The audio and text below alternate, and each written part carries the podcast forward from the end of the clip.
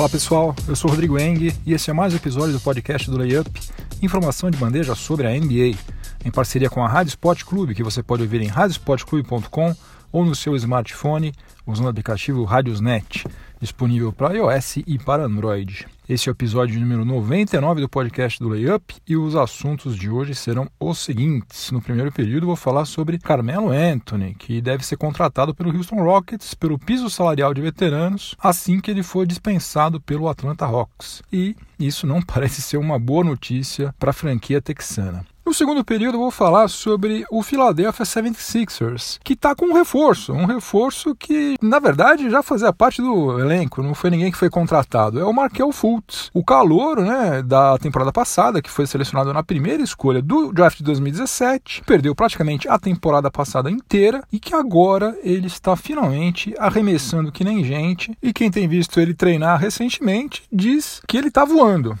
É um, um jogador completamente novo e tem tudo para ser um ótimo reforço, entre aspas, para o Philadelphia 76ers na próxima temporada. No intervalo, no quadro Enem da NBA, o quiz do Layup, três questões sobre o Milwaukee Bucks. Vamos ver se você manja de Milwaukee Bucks. No terceiro período, eu vou falar sobre Tobias Harris, que recebeu uma proposta de extensão contratual no valor de 80 milhões de dólares do Los Angeles Clippers, mas preferiu se tornar um free agent em 2019. Ele recusou essa oferta. Por quê? Porque em 2019 ele poderá, em tese pelo menos, assinar um contrato no valor de 188 milhões de dólares. Vou falar um pouquinho sobre isso no terceiro período. E no quarto e último período, o assunto vai ser o Cleveland Cavaliers e também o Kevin Love. O Kyrie Irving, né, como vocês se lembram muito bem, deixou o raio em 2017 e agora o LeBron James fez a mesma coisa. Portanto, aquele Big Three, campeão pelo Cavs lá em 2016, definitivamente acabou mesmo, né? Só sobrou o Kevin Love. E a pergunta que fica é se ainda faz algum sentido para o Cavs manter o ala pivô no seu elenco. Então é isso, chega de delongas, vamos ao que interessa, o podcast do Layup está no ar. Eu terminei o episódio anterior fazendo uma prorrogação sobre a negociação entre o Oklahoma City Thunder e o Atlanta Hawks envolvendo o Carmelo Anthony. Os detalhes dessa troca aí, se você ainda não viu, estão lá no layup.com.br. Dá uma passada por lá para se informar melhor. Eu vou começar esse episódio no mesmo assunto, porque já há confirmação de que logo depois que ele foi dispensado pelo Hawks, o Carmelo Anthony vai assinar pelo piso salarial de veteranos, 2 milhões e 400 mil dólares, por uma temporada com o Houston Rockets, para se juntar ao Chris Paul e ao James Harden. Isso talvez demore um pouquinho, porque depois que um jogador é dispensado, uma outra franquia, qualquer outra das 29 franquias, tem o prazo de 48 horas, salvo engano, ou 72, agora não sei, posso estar falando besteira, mas enfim, dois ou três dias, para reivindicar o contrato. Só que isso aí, obviamente, não vai acontecer porque o salário do Melo para 2018-2019 é de 28 milhões de dólares. Aliás, foi justamente por ter esse salário exorbitante é que ele foi negociado pelo Thunder. Mas pelas regras da NBA é preciso esperar esse prazo passar para que ele possa ficar totalmente livre e daí sim assinar um outro contrato. Mas enfim, isso é só um pequeno detalhe, não muda nada uh, o fato de que dentro de alguns dias, Carmelo Anthony deve ser anunciado como novo reforço do Houston Rockets para a temporada 2018-2019, o que parece ser um péssimo negócio para o Houston Rockets. Não do ponto de vista financeiro, né? Obviamente, porque 2 milhões e 400 mil dólares para você ter Carmelo Anthony no seu time é uma pechinche tanto. Eu estou pensando realmente na performance do time dentro das quadras, né? E vamos dar uma recapitulada no que já aconteceu, né? ou melhor dizendo, do que não aconteceu nessa off-season do Houston Rockets. Eles já perderam Trevor Ariza, que era titular absoluto, e também perderam Luke Mbamute, dois jogadores que foram super importantes para a equipe passar de 18ª em defensive rating na temporada 2016-2017 para sexta colocada nesse ranking em 2017 2018, né, quando o Houston Rockets fez a melhor campanha da sua história. Uh, os alas de ofício que sobraram nesse elenco são o PJ Tucker e o James Ennis, que estava no Detroit Pistons e foi contratado agora. Ou seja, o Melo vai chegar em Houston e vai assumir, sem a menor soma de dúvida, a titularidade da posição 3. Né? Vai jogar uns 30 minutos por partida, fácil. Como defensivamente ele sempre foi péssimo, é muito difícil que o Houston Rockets consiga se manter ranqueado ranqueado em, como sexto melhor em defensive rating na próxima temporada. E como o Melo fez uma péssima temporada no setor ofensivo pelo Oklahoma City Thunder, onde ele tinha que dividir a bola com o Russell Westbrook e com o Paul George, não há motivo algum para a gente acreditar que a coisa vai ser muito diferente lá em Houston, né? Onde ele vai ter também que dividir a bola com o James Harden e com Chris Paul. Além disso, tem pelo menos dois problemas de relacionamento à vista, ou potenciais problemas de relacionamento à vista, se Carmelo Anthony for de fato para o Houston Rockets.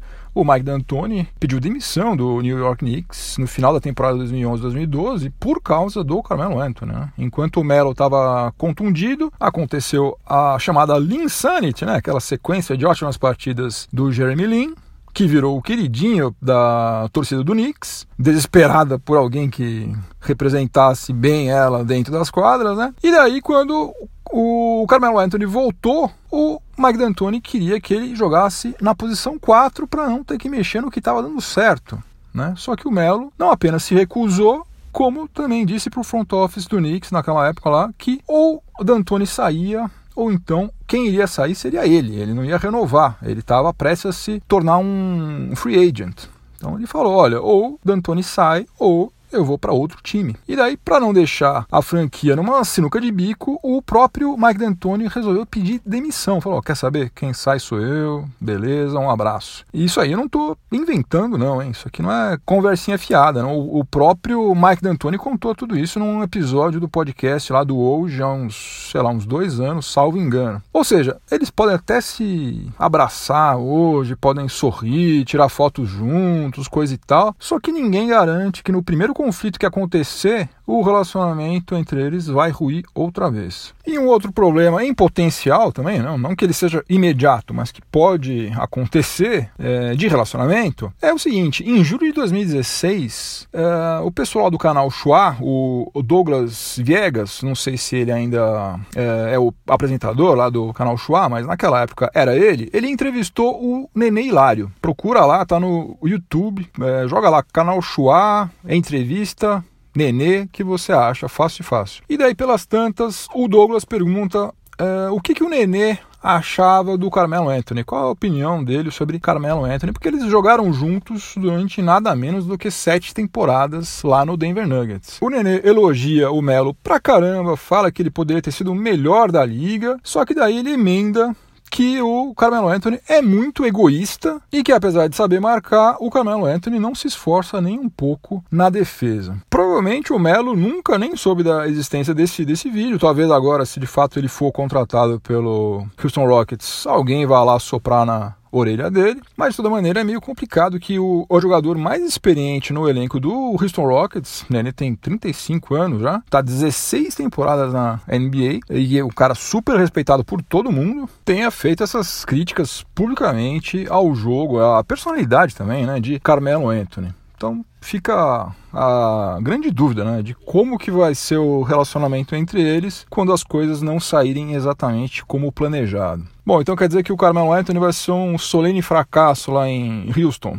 Não faço a menor ideia. Não tenho bola de cristal, não sei. Só que, além de ser uma contratação super arriscada, ela não faz o menor sentido, porque, como eu já falei, ofensivamente o Houston Rockets já é muito forte há várias temporadas, né? E o Melo só contribui justamente no setor ofensivo né? que hoje em dia é bastante inferior do que ele conseguia produzir a questão de 4, 5 anos atrás. O que eu vou falar agora não é uma informação, é apenas uma especulação de minha parte aqui. Eu não li isso em nenhum lugar, não ouvi isso em nenhum outro podcast. Só que eu acho que essa contratação faz parte de um pacote que o Chris Paul pediu para o Daryl Morey, né, que é o general manager do Houston Rockets, quando ele aceitou trocar o Clippers pelo Rockets no ano passado. Eu acho que o Chris Paul queria esse contratão aí de 160 milhões de dólares em quatro anos, que ele já conseguiu, e queria também jogar com o seu parça, o Carmelo Anthony, e está em vias de conseguir também.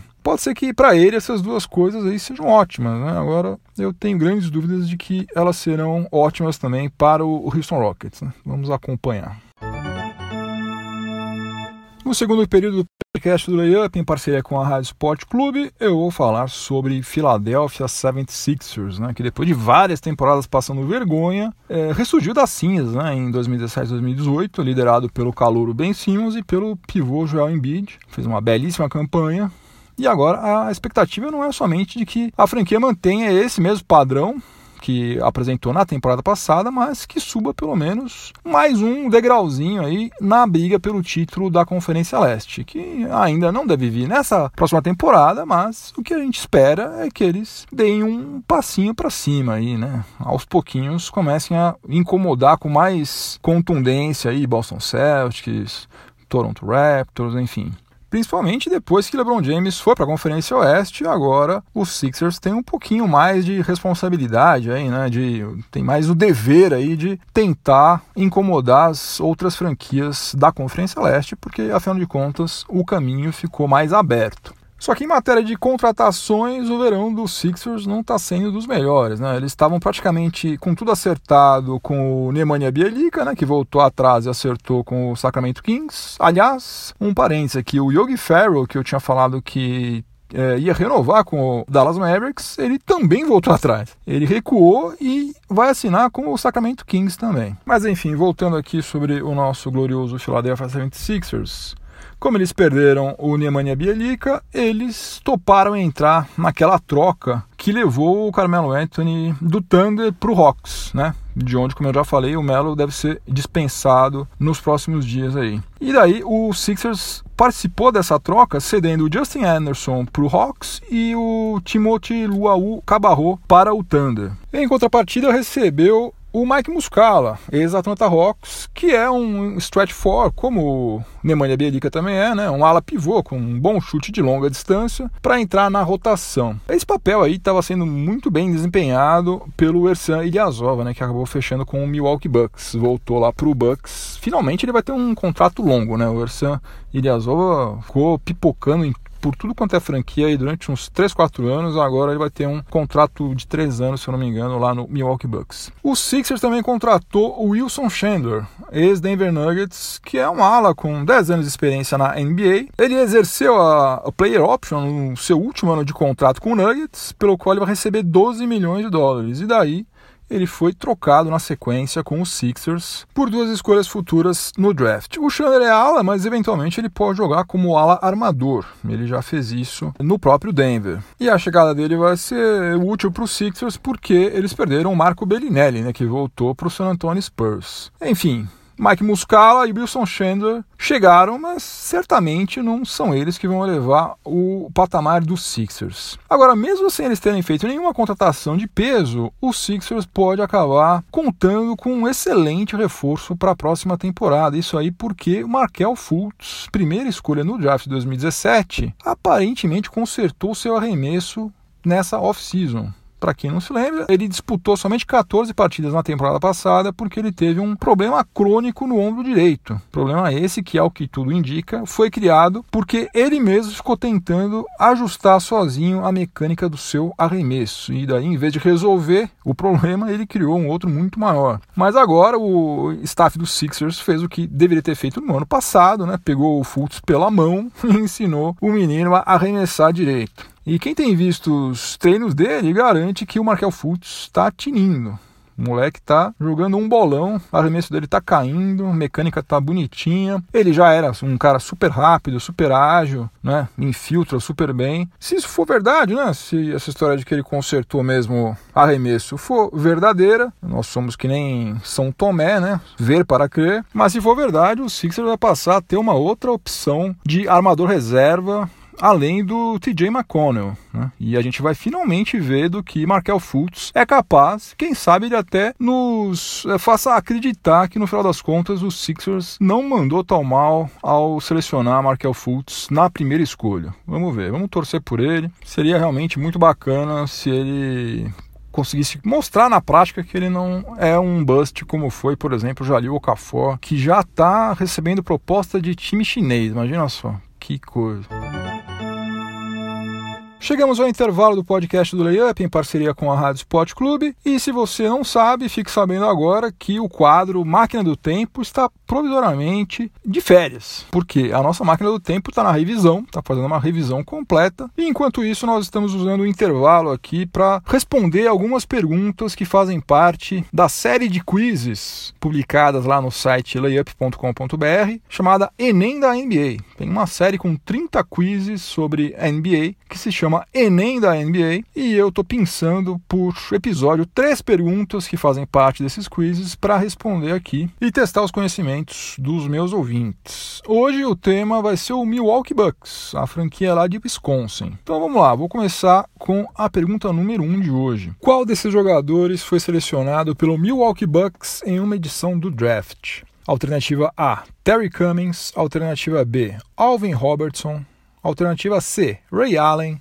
Alternativa D, Dirk Nowitzki ou alternativa E, Sam Cassell. Repetindo, qual desses jogadores foi selecionado pelo Milwaukee Bucks em uma edição do draft? A. Terry Cummings, B. Alvin Robertson, C. Ray Allen, D. Dirk Nowitzki e Sam Cassell. Tempo.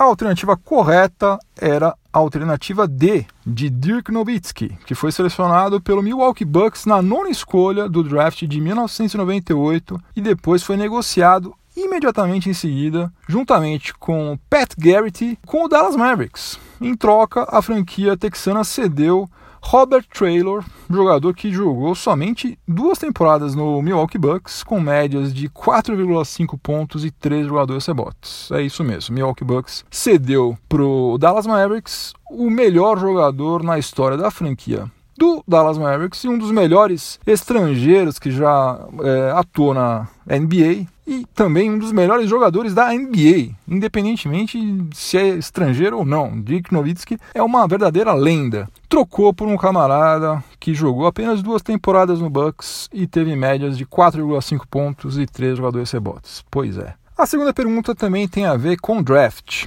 Vamos lá. Apenas dois jogadores foram selecionados pelo Milwaukee Bucks na primeira escolha de uma edição do draft. Um deles foi o Karim Abdul-Jabbar, que na época ainda se chamava Liu Alcindor, em 1969. Qual foi o segundo jogador?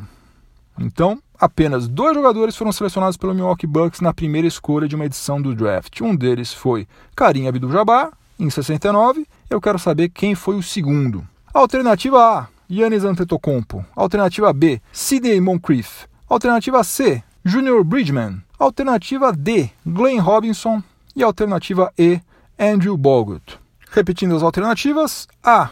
Yannis Antetokounmpo. B. Sidney Moncrief. C. Junior Bridgman. D. Glenn Robinson. E E. Andrew Bogut. Tempo!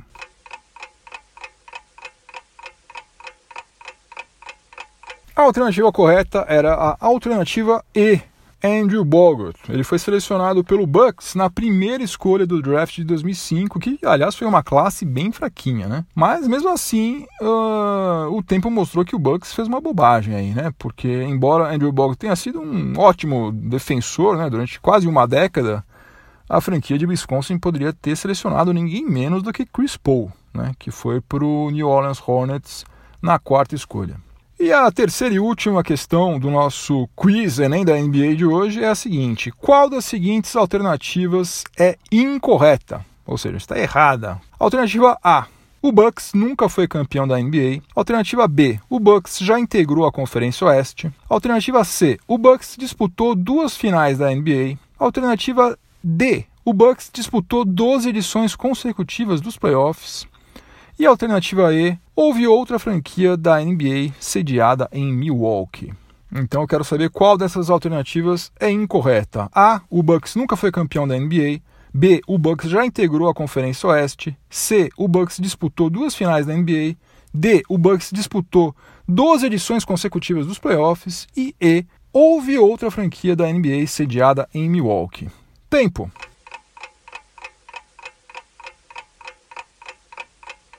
A alternativa correta, ou seja, aquela que estava errada, né, é a alternativa A. O Bucks nunca foi campeão da NBA. Essa alternativa está completamente errada. O Bucks chegou a duas finais da NBA, uma em 71, quando conquistou o seu primeiro e único título, e outra é, em 1974, né, quando foi derrotado pelo Boston Celtics. E para eliminar qualquer dúvida que você possa vir a ter, eu vou dizer porque que as outras alternativas estavam corretas. Entre as temporadas 1970-71 e 1979-80, o Milwaukee Bucks integrou sim a Conferência Oeste. E entre as temporadas 1979-80 e 1990-91, o Milwaukee Bucks disputou todas as edições dos playoffs, 12 anos consecutivos. Aliás, o Bucks nos anos 80 tinha um timaço. E a franquia do Atlanta Hawks teve sede em Milwaukee entre as temporadas 1951-52 e 1954-55, período em que se chamou Milwaukee Hawks.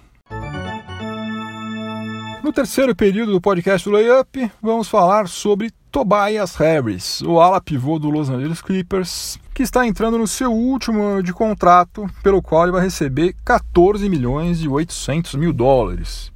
E para tentar evitar que ele se tornasse um free agent em 2019, o Clippers ofereceu uma extensão contratual para ele no valor de 80 milhões de dólares. O prazo dessa extensão aí não foi divulgado, eu pelo menos não encontrei em nenhum lugar, mas deve ter sido de quatro anos. Né? Só que o Tobias Harris disse não, muito obrigado, conversamos novamente em julho do ano que vem porque em julho do ano que vem ele vai poder assinar um contrato de até 188 milhões em 5 anos com o próprio Clippers ou de até 145 milhões em 4 anos com qualquer outra franquia. Essa informação aí quem deu foi o David Aldridge, que é repórter da NBA TV tem pelo menos dois lados nessa história. Em primeiro lugar, eu não consigo imaginar alguém recusando um contrato de 80 milhões de dólares para jogar basquete em Los Angeles. Principalmente depois do que aconteceu com o Isaiah Thomas, né? Que antes de se contundir, ele estava na bica de assinar um contrato de 100 milhões de dólares com o Celtics e agora assinou com o Nuggets por 2 milhões, né? Mas, enfim, a verdade é que o Tobias Harris fez uma belíssima temporada em 2017-2018, a melhor da carreira dele, né? Na verdade, ele teve média de 18,6 pontos com aproveitamento de 46% nos arremessos de quadra e de 41,1% nos arremessos de fora do perímetro. Excelente, né? E ele acabou de completar 26 anos de idade, né? Ele ainda é relativamente novo. Como na próxima temporada vai ter um monte de time com espaço na folha de pagamento, é muito provável que de fato ele consiga um contrato melhor do que esse no ano que vem. Agora, a não ser que ele continue evoluindo nessa próxima temporada e, sei lá, ganhe status de All-Star, né? Um cara que tenha potencial para ser o franchise player do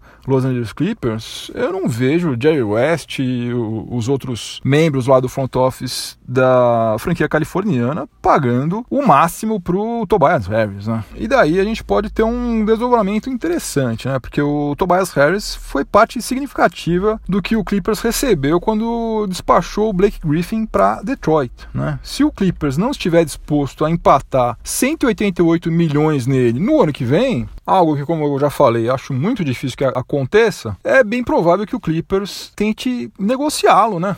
Tente transformar Tobias Harris em alguma coisa de útil para a franquia antes que ele se torne free agent e vá embora e deixe o Clippers de mãos abanando. A gente viu agora recentemente o Toronto Raptors correndo um risco considerável aí quando contratou Kawhi Leonard, que também vai ser um free agent no ano que vem. Então nada impede que alguma outra franquia faça a mesma coisa, né? Também negocie para contratar Tobias Harris, mesmo sabendo que eventualmente ele pode dizer adeus em julho do ano que vem. No quarto e último período do podcast do Layup, eu vou falar um pouquinho sobre o Cleveland Cavaliers sem LeBron James, e sobre o futuro de Kevin Love. Né? O Cavs reuniu um monte de jogadores medianos, que pelo menos em tese tinham um estilo de jogo que combinava com o do LeBron James, jogadores que são bons arremessadores de longa distância, né? que abriam espaço para as infiltrações do LeBron, ou que ficavam sozinhos no perímetro para matar as bolas de três pontos. O J.R. Smith, Kyle Korver, Jordan Clarkson, em tese, né? É, Rodney Hood, etc. Só que agora, sem LeBron James no elenco, a utilidade desse perfil de jogador é muito menor, até porque nenhum deles defende lá essas coisas. Aliás, alguns deles aí defendem muito mal, né? Do do jeito que está o elenco do Cavs agora, a folha de pagamento supera em cerca de 8 milhões o teto da NBA. Ou seja, a franquia vai ter que pagar a tal da Luxury Tax e não tem garantia alguma de que vai sequer se classificar para os playoffs. Sendo realista, eu acho que o Cavs está claramente atrás de Celtics, de Raptors, de Sixers, de Pacers,